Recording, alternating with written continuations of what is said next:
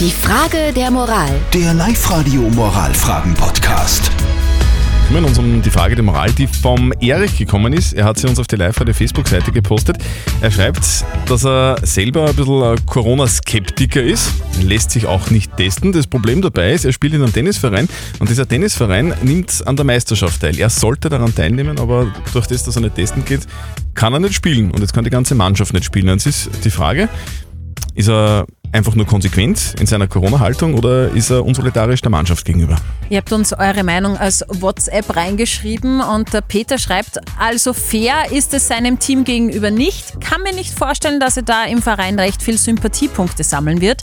Die Andrea sagt, ich finde es toll, dass er bei seiner Meinung bleibt. Tennis ist nicht so wichtig, wie sich selbst treu zu bleiben. Und die Siglinde schreibt, er kann ja zumindest einmal für das Team testen gehen. Da fällt wirklich keinem ein Zacken aus der Krone.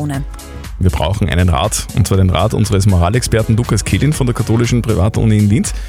Herr Kehlin, was sagen denn Sie dazu? Sie sind beides, konsequent in ihrer Haltung und unsolidarisch. Konsequent in ihrer Haltung sind sie, weil sie sich offenbar seit einem Jahr einer wissenschaftlichen Realität und den politischen Strategien, die dagegen gewählt werden, mögen sie im Einzelnen auch umstritten sein, verweigern. Unsolidarisch sind sie nicht nur dem Tennisverein gegenüber, sondern auch der Gesellschaft als Ganzes, wenn sie sich nicht an die im Großen und Ganzen vernünftigen Maßnahmen halten. Also, das ist die Meinung unseres Moralexperten Lukas Kehlin. Der sagt, du bist beides konsequent und unsolidarisch.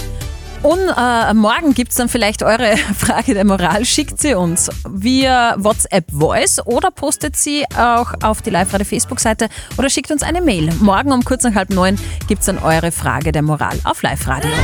Die Frage der Moral. Der Live-Radio Moralfragen-Podcast.